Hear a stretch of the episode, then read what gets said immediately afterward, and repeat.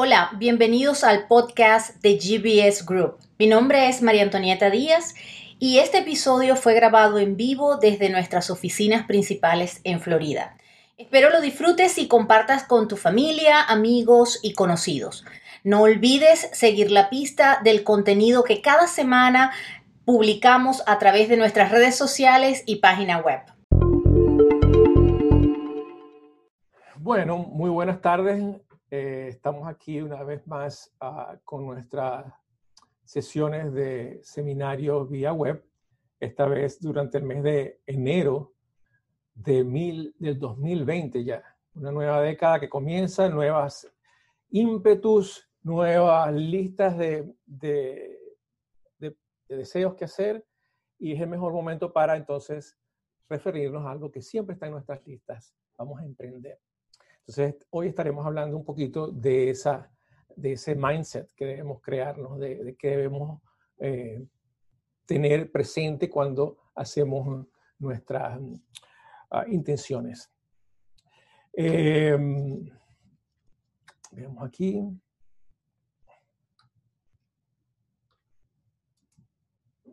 Como le dijo Jorge pre previamente, podemos hacer eh, a través de estas iconos que tenemos en la parte de abajo, preguntas durante cualquier momento y nosotros va, vamos a ir respondiéndolo en la medida de nuestras posibilidades o si no al final. Entonces, pensando en emprender, siempre eh, es un tema de hoy en día, pero antes nuestras generaciones anteriores no pensaban en emprender. Realmente eh, buscábamos un trabajo que estuviera para nosotros disponible donde pudiéramos pasar el resto de nuestros días hasta la jubilación. Pero realmente, eh, con el paso de los años, este, las cosas han cambiado y eso realmente cambió. Pero había razones. Realmente, en los 1800, la, la expectativa de vida eran de 26 años. ¿Quién pensaba en hacer un emprendimiento? Lo que se podía hacer era lo que se iba a hacer en el tiempo que teníamos disponible. En los años 50, pues ya empezaba esta, este movimiento de cómo pensar en un trabajo que nos permitiera desarrollarnos, tener una posibilidad de estilo de vida, pero eventualmente jubilarnos. Y así han pasado los años y muchos de los que son baby boomers pues han venido acogiendo a su eh, jubilación. Hoy en día las nuevas generaciones pues definitivamente no lo piensan porque eh, ya las expectativas de vida son mucho más altas. Mi abuelo vivió 77, mi papá está en los 87, ah, pues yo espero pasar de los, de los 100. Y no, está, no estoy tan lejos ¿no? Este, de, la, de las realidades. Miren este, esta noticia que, que, apareció en Entrepreneur eh, el año pasado. Los 100 son los nuevos 60. Eh, doctor Peter Diamandis es un, estudioso de, la materia y, pues podrán revisarlo eh, eh, con profundidad en, ese artículo, pero la realidad es que hoy en día muchos de los baby boomers están en, la mitad de, las potencialidades de vida. Los jóvenes, millennials y otras generaciones más recientes, pues tienen una cantidad de años increíbles para seguir. Entonces, eh, no hay una compañía donde puedas estar tantos años. Esa es la realidad. La, dinámica comercial, la dinámica empresarial, pues nos lleva a que eventualmente una persona sale, se muda, pero lo único que podemos hacer es pensar en, cómo resolvernos nosotros mismos. Y, bueno, hoy en día definitivamente no se trata de si quiero emprender. Mi punto de vista es que hoy en día tenemos que, pensar en cuándo vamos a emprender. Eh, no nos queda de otra. En algún momento, más temprano que tarde, llega la hora de emprender. Entonces, este, estamos allí y, emprender no es un título que se otorga en ninguna empresa, no, se estudia realmente, es un estado mental, es una forma de ser, una forma que no necesariamente nace con nosotros, que podemos ir desarrollando en el paso del tiempo, pero nos obliga a todos a salir de, de, la zona de confort. Esa es la gran razón por la cual muchos dudamos en, entrar en este mundo. ¿Por qué no arrancamos? Pues porque por miedo a fallar. Por, eso es básicamente eh, la razón. Y tenemos que entender que fallar no es, nada malo. Fallar es el resultado de las acciones que emprendemos, que, que, hacemos, y lo que tenemos que es que aprender de ellas, tomar acciones correctivas y seguir. No hay otra. La verdad es que no, no debemos tener miedo a fallar, solamente el que no hace nada, pues este, va a fallar. Entonces, perdemos tiempo, lo, lo, dilatamos en diferentes razones, nos ponemos a, ver hacia el futuro y agarramos como un telescopio y vemos a la lejanía, oye, no, ¿cómo va a ser? ¿Qué hago? Este, ¿Qué cosas me van, a, me van a ocurrir? ¿Qué necesito tan, a largo plazo? Sí, es importante tener una, una idea, visualizarla, proyectarnos en el futuro, pero no debemos estar hasta siempre haciendo eso.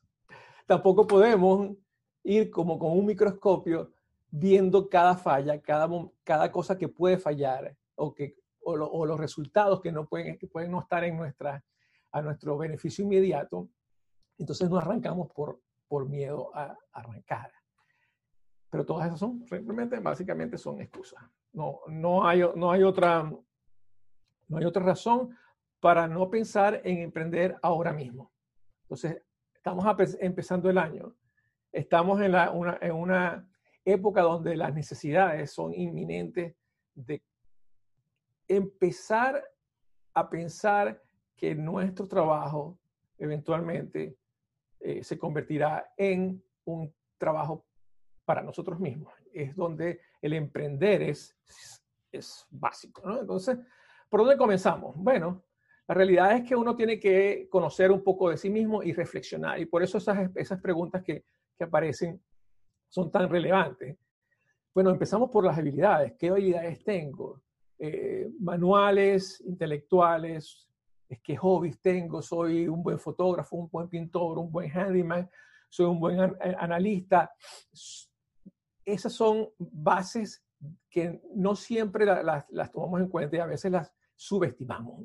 Entonces esas habilidades, destrezas son importantísimas, aquellas cosas que te hagan sentir bien, aquellas cosas en las cuales tú sientas que contribuyes. Aquello que te produce alegría o que cuando las haces produce alegría en otros y, para ti son, son un regocijo. O cuando tú haces cosas que le eliminan, que le alejan el sufrimiento a otros. Todo eso es importante a la hora de emprender y cuando uno no sabe exactamente por dónde arrancar, todas esas preguntas tenemos que tenerlas en nuestra lista y chequearlas. Vamos a ver dónde podemos encontrar las ideas, porque los emprendimientos no siempre son comerciales, también hay, hay emprendimientos sociales. Por eso están las, ah, organizaciones sin fines de lucro, que no quiere decir que no vayamos a tener ingresos, sino simplemente que los ingresos son ah, las ganancias son reutilizadas o, básicamente están, eh, está, hecho el negocio, el modelo de negocio para que se reinvierta, ¿no?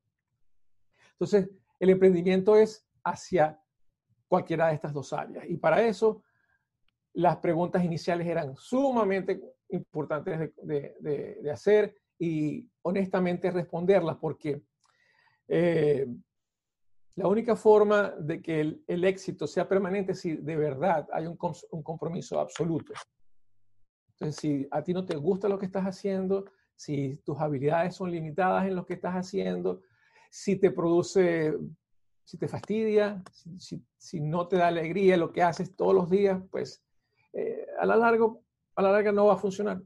Y estamos pensando en que es justamente el emprendimiento que uno personalmente está por arrancar el que te va a llevar en el largo plazo. Entonces, es mejor si vamos arrancando por todas esas preguntas iniciales y no, y no los analizamos. Y, eso es lo, lo, que nos pregunta el primo, el amigo, lo que uno mismo se pregunta todos los días, si arranco o no arranco, por qué, por qué sí, por qué no.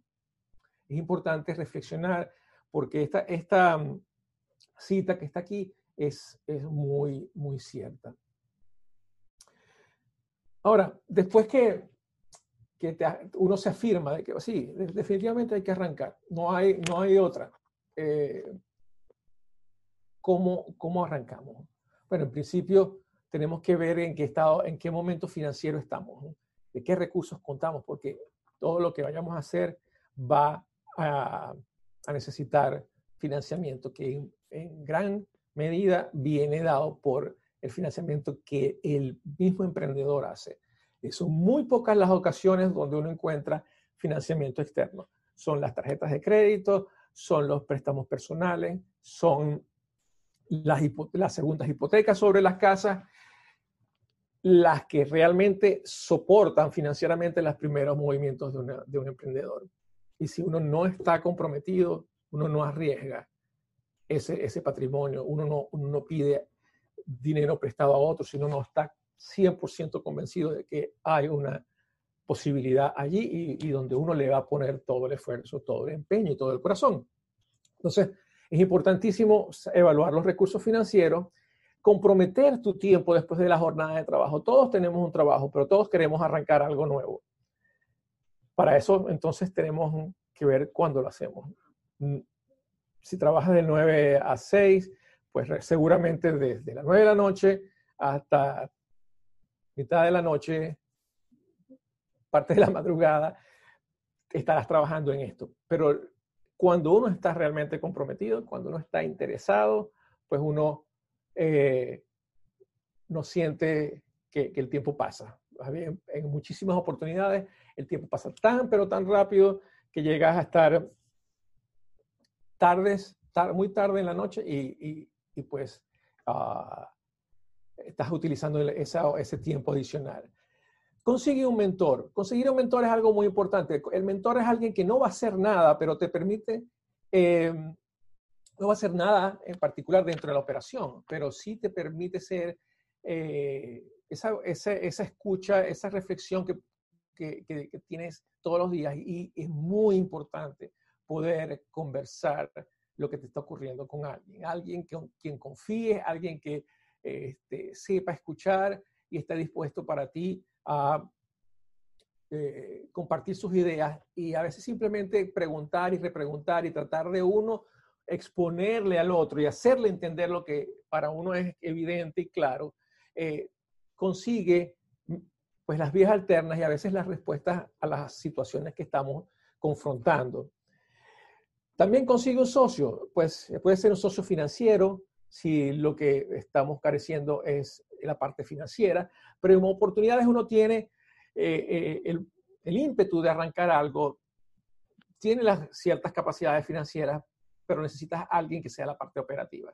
Eh, los socios están, están realmente para compartir la carga. En este sentido, es muy importante que si uno siente que no puede hacerlo solo, por, tus destrezas, habilidades, tiempo o recursos financieros, encontrar un socio es sumamente importante. Y los socios son ah, un tema crítico. Eh, tener un socio es un matrimonio. Eh, sin embargo, un matrimonio donde uno no, no, está con la otra persona porque se quieren, que a veces el amor pues, te permite eh, sobrellevar algunas situaciones temporales. conseguir un socio es realmente complicado, pero en la mayoría de las oportunidades uno va caminando y encontrando personas que están dispuestas, que son capaces y que podemos hacer un match desde, desde el principio o cuando realmente hay un interés mutuo. Esas asperezas que originalmente hay se van limando con el día a día. Y lo otro es hacer y escribir un plan personal. Eh, todos oímos del plan de negocio, eh, ciertamente es muy importante, pero el plan personal es qué quiero yo de esta compañía. La quiero arrancar para solucionar algo y luego eh, llevarla a otro nivel. Quiero soltarla en algún momento. Quiero, eh, si estoy comprando algo, lo quiero llevar a, una posición para revenderlo. Eh, todas esas ideas suelen estar allí metidas entre un plan de negocio, metidas en, tus pensamientos, pero no están necesariamente escritas. Y escribirlo te organiza, te pone metas, te pone eh, pautas que, que, uno debe cumplir. Y por eso para mí eh, una de las recomendaciones muy importantes es escribe lo que quieres hacer y ponte las metas a corto, mediano y largo plazo, cuáles sean tus, tus tiempos, pero escríbelas. Entonces, bueno, para arrancar, para tener negocio, eh, tenemos dos, dos, dos, vías, dos escenarios eh, más, más, importantes. El, el, arranque desde cero, para muchos aquí en los Estados Unidos conocido como startups, y la compra de un negocio en marcha. Son escenarios básicos donde hay que hacerse unas, una, una cantidad de preguntas, una serie de pasos, eh, y los vamos a ver un poquito de aquí en adelante. Esta es como la receta del escenario del arranque desde cero. Tenemos que primero buscar algo que tenga un sentido. ¿Para qué? ¿Por qué, por qué se necesita arrancar esto? ¿Qué estamos solucionando? Y entonces con esa necesidad básica del por qué eh, existimos, por qué vamos a arrancar, pues creamos un concepto, buscamos, idealizamos el cliente, quién nos vamos a dirigir, cómo nos vamos a dirigir, qué características tiene ese, ese cliente. Eh, la realidad es que todo eso va de la mano para llegar a poder evaluar la sustentabilidad comercial de este, este primer escenario. Eh, si no tienes una respuesta al por qué o al para qué, a quién se lo puedes vender. Si ese para qué existe, si este por qué existe, eh, tu concepto es manejable en el tiempo, es cuáles son sus costos, cuál es, cuál es el beneficio eh, a corto, mediano y largo plazo. Esta sustentabilidad comercial es sumamente importante de visualizar desde el principio y entonces buscar financiamiento. Como les mencionaba en, un momento anterior, el financiamiento bancario va a ser contra tu crédito personal. Los, los riesgos los vas a correr tú. El financiamiento de un arranque, 99% de las veces, diría yo, está sobre la, carga del propio empresario, del propio eh, emprendedor. es sumamente difícil y es un error conceptual a veces que traemos que vamos a arrancar y vamos a estar eh, yendo a los bancos a pedir eh, dinero. Tienen que que, ser demasiado bien eh, conceptualizado, evaluado y a veces eh, con magnitudes relevantes para que sea interesante el retorno para eh, potenciales inversionistas. Entonces, la carga del, del, escenario financiero usualmente está en nosotros. Así que nosotros debemos estar claros en qué, qué vamos a hacer, para qué, por qué lo vamos a hacer y encontrarle entonces eh, la forma de explicarlo, para, primero para uno mismo, segundo, potenciales inversionistas, pero al final este, esté seguro que su tarjeta de crédito se va a inflar, que, que vienen por allí momentos donde se le, eh, se le va a ocurrir hacer una, una, hipoteca de segundo grado o pedir una línea de crédito contra el equity de su casa. Y todo eso es válido. Y todo eso lo vive la mayoría de, los eh, empresarios que están arrancando. Eh, no, no, creamos que los escenarios son, ah, son simples, que los escenarios son siempre color de rosa. Normalmente el empresario, el emprendedor, tiene unos niveles de riesgo muy importantes que incluso van con el, con el escenario financiero. Pues luego, ¿dónde nos ubicamos? ¿Cuál es el mercado para, para la idea, para, para, el servicio, para el bien que estamos eh, comercializando? Cuando hablo del mercado, hablo de las características del mercado, no, no de eh, la tienda como tal. Primero hay que ver cuál es el mercado, hay que caracterizar el mercado, eh, el tamaño del mercado, las zonas geográficas donde están, cómo, cómo es mejor llegarle a ese mercado. Y luego, pues, ubicarlo, ubicar las tiendas si es que se, se, necesitan tiendas, ubicar eh, el área donde vamos a trabajar en, oportunidades son servicios y vamos a la vamos hacia donde está el cliente en lugar de hacer que el cliente venga a nuestra tienda. Pero si no conocemos las características del mercado, inicialmente no lo vamos a lograr. Y, todo esto parece que, es largo, usualmente vienen muchas cosas a la vez, pero tenemos que mentalizarnos que todas estas deben estar incluidas en nuestros escenarios de análisis para poder arrancar sin, como decía al principio, sin esperar tanto tiempo que no se va, que no se dé. Se evalúan los riesgos, se evalúan las oportunidades y entonces arrancamos. Es en la, es en la marcha donde normalmente vamos a ver cómo se desenvuelven los escenarios, cómo se desenvuelven los detalles. La operatividad no es un escenario que podamos realmente evaluar. Tenemos la posibilidad de ser lo más eh, eh, precavidos, pero el día a día nos va a llevar a acciones y consecuencias. La contratación del personal, la contratación de los medios de, mercadeo, la, ubicación de la tienda, la renta. Eh, hay, múltiples escenarios.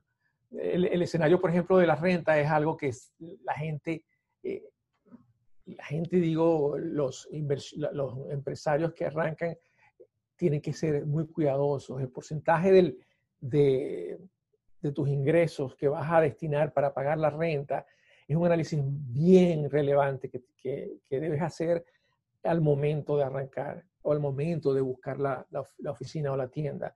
Eh, cuando uno arranca un contrato de arrendamiento, por ejemplo, son varios años los que estamos comprometiendo, no solamente el primer mes. Usualmente son escenarios de tres años, incluso a cinco años. Eh, y si es así, cuando hablamos de mil dólares mensuales, pues son mil dólares mensuales por 12 meses, por tres años, son 36 mil dólares. El, el, el, pasivo que uno de una vez está incurriendo y el cual uno se está comprometiendo a pagar a largo plazo. Entonces, imagínense si esos costos suben por el tamaño de la oficina, por la localización de la tienda, eh, los compromisos se hacen muy, muy grandes. Entonces, tengamos consciente que esos resultados eh, pueden fluctuar en función de decisiones que vamos, a, y vamos haciendo. Y por eso los resultados deben ser medidos, deben poder uno llevar los estados financieros de, por el lado de la contabilidad, pero también mediciones operativas que no siempre están tomadas en cuenta cuando alguien arranca. Usualmente los empresarios somos bien arriesgados, tenemos la, los ímpetus y, de verdad nos desvivimos por hacer que nuestro, nuestro compromiso con la compañía sea el éxito, pero nos olvidamos de los números, de las operaciones, de ver la eficiencia que tenemos sobre algo. Entonces, el, punto de, del arranque y los resultados es, es, crítico para poder tomar acciones de mejoramiento pero solamente con resultados eh, contabilizados, tabulados, podemos realmente tomar acciones correctivas. Entonces, cuando revisamos los resultados, vemos cuánto hemos mejorado, cuánto debemos mejorar aún, pues repetimos. Eso es, una, es un círculo que nos tenemos que estar haciendo con regularidad. El sentido se tiene que revisar, porque un día las cosas en el mercado dan la vuelta y posiblemente nuestra gestión, que en su momento tenía mucho sentido y era muy valiosa, el mercado lo desplaza, se hace obsoleto o eh, cambian los escenarios particulares de un país y entonces nos vemos en la necesidad de realmente saber si todavía el por qué existe o si el para qué existe si se mueve, pues rediseñar un poco la idea, el concepto, el cliente, volverlo a, definir. Entonces así definitivamente vamos paso a paso por esta lista de, puntos a tomar en cuenta, que es un, ciclo que con regularidad debemos, eh, debemos acometer. Este es el caso del arranque desde cero, donde todo es riesgo, donde eh, pues no hay, eh, no hay nada delante de nosotros ni nada atrás de, de historia. Para los escenarios de eh, negocios que se compran en marcha, no cambió nada, ¿verdad? Pues sí, solo el título. Cuando uno compra un negocio en marcha, la lista es la misma. Uno puede comprar el negocio y, y, saber que, cuál es el nuevo porqué o cuál es el porqué de, este, de esta compra y el para qué lo hemos comprado. Tenemos ya una idea, una idea, tenemos un concepto y todo eso puede ser otra vez un, ciclo que vamos a estar iterando constantemente. Pero el escenario general, no lo olviden, son estos puntos que están aquí, a mi concepto, lo que la experiencia nos ha dado como que en términos generales, planos, sin muchos em, tecnicismos, hay que estar eh, pendiente. ¿Cuál es la gran diferencia? La diferencia es la historia comercial cuando compramos un eh, negocio en marcha, tenemos de dónde revisar las decisiones y los resultados de otra gestión y ver si podemos nosotros hacer algo mejor y comprar un negocio en marcha, entonces es pues revisar lo, que existió y tomar la decisión basada en esas historias y ver cómo nosotros podemos darle un vuelto un vuelco.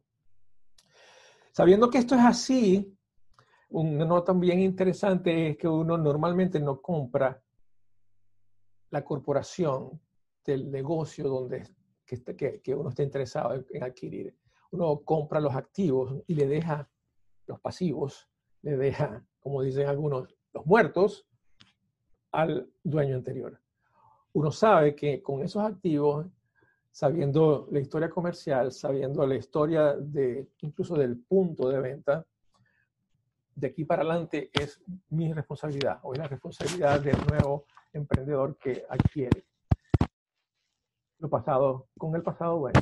Entonces es importante que cuando eh, adquieran un negocio, traten de buscar el escenario donde la transferencia de activos y de lo, que se llama el fondo comercial pase a su compañía que viene libre de historia y sobre todo la historia mala, la historia de los errores, la historia de las cargas de, escenarios donde potenciales eh, clientes o potenciales previos empleados tengan algún asunto pendiente con eh, la empresa.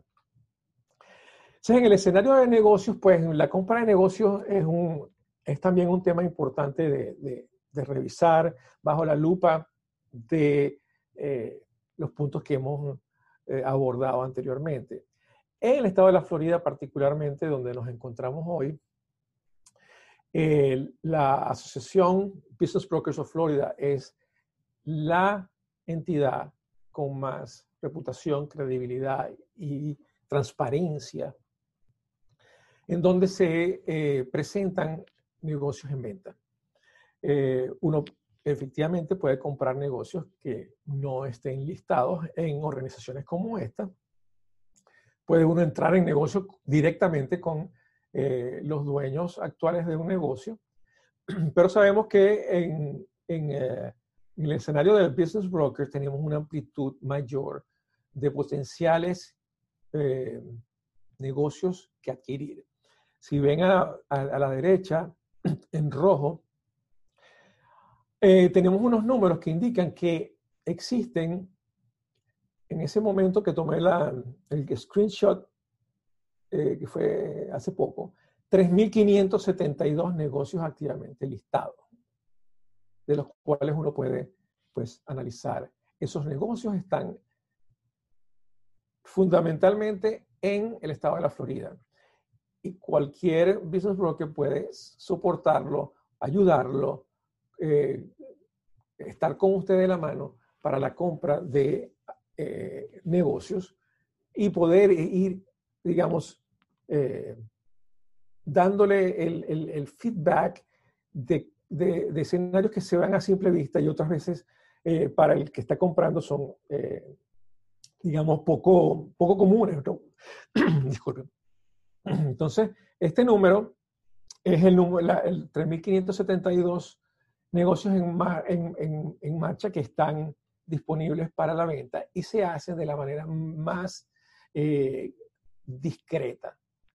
La, la, credibilidad de, los business brokers, como se llaman en los Estados Unidos, a los, a los agentes que eh, intermedian las transacciones de compra y venta de negocios, llevan un nivel de confidencialidad muy alto y la mayor secrecía posible, porque eh, saber que un negocio está en marcha puede cambiar la dinámica. Si los, si los eh, empleados saben que ah, una empresa está en venta, o si los proveedores o, los clientes saben de cambios sustanciales en la propiedad de la empresa, puede afectar la, la gestión. Entonces, el, el, Business Brokers Association, o perdón, el Business Brokers of Florida, es una asociación que realmente mantiene esto en las mejores eh, condiciones para que tanto el comprador como el vendedor eh, lleguen a, a, un término donde se logre el mejor precio para ambos con el menor impacto a la empresa en esa transición. Y para ver un ejemplo de, de qué áreas, este es solamente la A. Tenemos infinidad de áreas potenciales de compra de negocio. En, la, en el área automotriz, pues ven cómo se nos llena la, la pantalla de sectores comerciales específicos del área automotriz que están clasificando negocios. Más abajo hay de aviación, eh, tenemos dry cleaners, tenemos restaurantes, tenemos academias de artes marciales, hay, hay de todo en esta, en esta lista. Por eso es tan importante contar con apoyo, porque es una manera, eh, digamos, estructurada de enfocar eh, los escenarios que se amoldan a las características del comprador. Y si usted está comprando eh, es bien cuesta arriba poder evaluar tantos, tantos sectores industriales, tantos detalles en cada uno de esos sectores industriales, por lo cual es mucho más fácil, más incluso para ustedes es bastante más eh, transparente revisar números sin que él tenga que estar pues yendo personalmente a, los sitios. Ah, esto es una, una parte del, del, perfil que se le crea a cada uno de los compradores en un, escenario de, de, búsqueda de negocio. Cuando uno está en este, en este proceso, los business brokers son los, los que lo acompañan a uno y los lo encausan definitivamente a, una, a, un proceso que cuando ya estamos más eh, definidos en cuál es el negocio que queremos comprar, nos, nos lleva a la evaluación de ese negocio.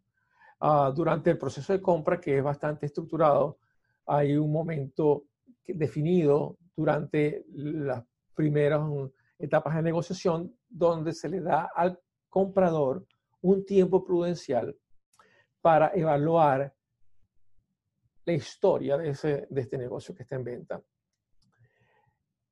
En Estados Unidos se le conoce como due diligence. El due diligence es eh, hacer la diligencia de vida o hacer el análisis de puntos como los que están allí en la lámina, donde se analiza pues la parte comercial, la parte operacional, eh, la parte financiera y la parte legal, sobre todo. La, estrategia, por, por, supuesto, que está ahí de primero, pero en estas eh, cuatro eh, áreas que les, que comentaba, comercial, operacional, financiera y legal, se eh, integra un equipo. Normalmente, a medida, en la, medida que es más grande el negocio, pues las características de los, del equipo puede crecer o puede refinarse en cuanto a las características de los consultores que se necesita contratar para tal evaluación.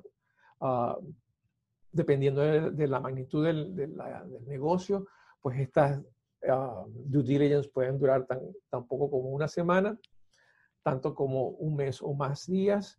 Eh, es, un, es un tiempo que se establece de acuerdo mutuo entre el comprador y el vendedor. Pero es sumamente importante que cuando estén comprando un negocio hagan este, inviertan en la evaluación de la compra del negocio. Los números eh, que presentan los vendedores pueden ser reales, pero no necesariamente reflejan toda la verdad. Por lo tanto, se debe buscar especialistas que le ayuden a entender el escenario real de la operación y la potencial del futuro potencial que tiene este negocio, sobre todo a la hora de luego de colocar la oferta que usted tendrá que hacer. Eventualmente, si está realmente interesado, este due diligence puede ser la base para definir un nuevo precio, un, precio al cual usted esté eh, conforme y confortable con ofrecer. Eh, de allí viene la, negociación. Eh, es crítico tener base para poder discutir y entonces tenemos que contar con reportes, con análisis de hechos por gente profesional. Entonces, luego de esto, pues uno compra y durante la operación uno pudo haber hecho ya un, análisis básico que se llaman en inglés los SWOT análisis. En español también lo conocen como FODA, es decir, son fortalezas, oportunidades, debilidades y amenazas ese análisis es bastante fácil de hacer cuando si uno cuenta con expertos, podemos llegar a, análisis más profundos, pero si uno en el momento de hacer análisis al menos tiene la, la discreción de tomar en cuenta los factores internos y externos de la empresa y del negocio eh, nos ayuda junto con el análisis de, de, los expertos en el due diligence a tomar la decisión si compramos o no, o qué podemos hacer para, asumiendo que compramos el negocio, ponerlo en una posición mucho mejor de la que lo adquirimos. También tenemos como eh, una, una, herramienta adicional muy utilizada eh, donde se toman en cuenta áreas que hasta ahorita no, les había mencionado, pero el modelo de negocio Canva es la herramienta más utilizada para lograr mejoras en, eh, en las operaciones de, tu negocio. Eh, un poquito más de análisis, es mejor hacerlo con gente especializada, pero puedes encontrar herramientas en Internet que ayudan a tomar en cuenta valores eh, importantes para, para, tu negocio. Eh, como ven, el, todo se empezó con nuestras decisiones de fin de año. Este año, si arrancamos, este año es el año de, de emprender y la, el proceso, pues, tiene que ser lo más metódico que podamos. En la medida que tomamos en cuenta esto, nuestras decisiones serán eh, más acertadas. Em, una, una palabrita que, que, que, he visto por ahí a, cada rato, ceteris paribus. Quizás primera y última vez que la vamos a oír, ¿no? Pero quiere decir que bajo unas, unas eh, condiciones iguales, una empresa, en este caso, que tenga todo igual que en comparación con otro, aquella que tiene mayor innovación y mayor éxito en el, desde el punto de vista de mercadeo es la que va a llevar al éxito comercial a largo plazo. Todas vamos a tener problemas y, soluciones en el área de personal, en el área financiera, en el área operativa, en todas las áreas siempre hay. Pero basado en que todo eso pasa, aquellas empresas que, que se hacen eh, mejores, su excelencia se imponen, la innovación y mercadeo son las que a largo plazo, a largo plazo tendrán un éxito comercial. Bueno, esto es en, en, términos generales lo que les traíamos para hoy. De verdad que si hay alguna pregunta, pues la podemos este, responder. siempre estamos disponibles para que conversen con nosotros y, nos den una llamada en cualquier momento del año. Siempre es bueno tomar esta, metodología y ver cómo eh, arrancamos. Jorge, no sé si hay alguna pregunta por ahí pendiente.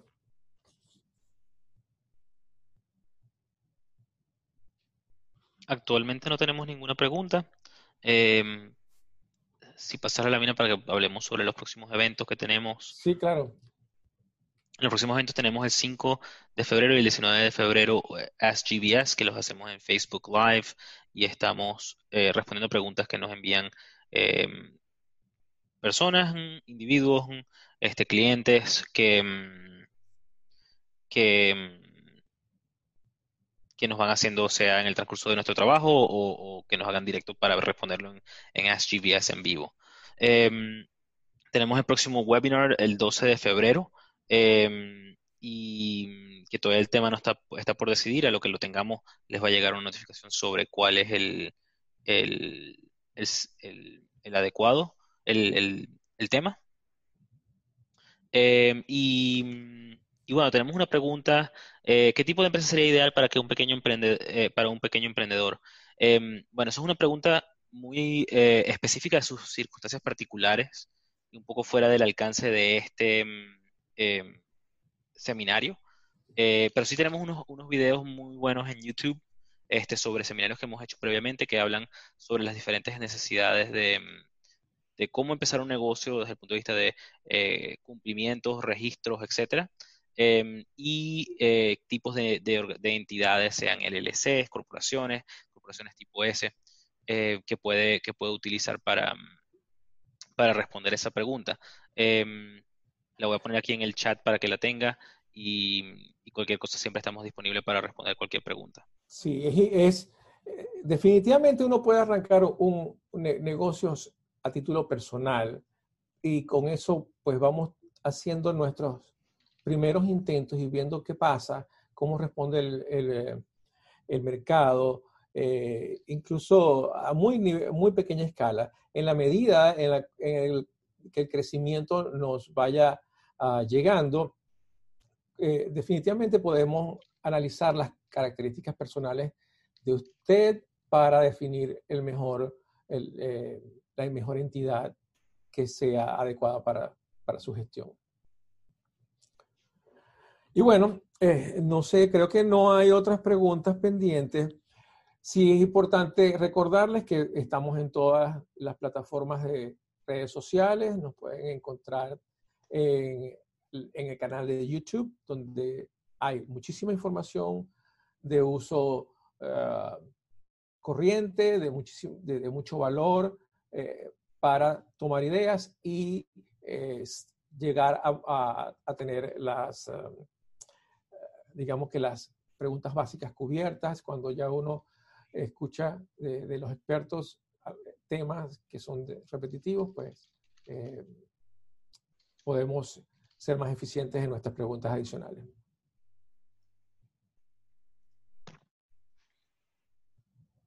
Bueno, no tenemos ninguna pregunta adicional. Cualquier pregunta nos pueden escribir a preguntas.gbsgroup.net o si quieren hacer una cita eh, pueden llamar a nuestra oficina o, visitar nuestra página web eh, y usar el botón de Get Started o comenzar para hacer una cita.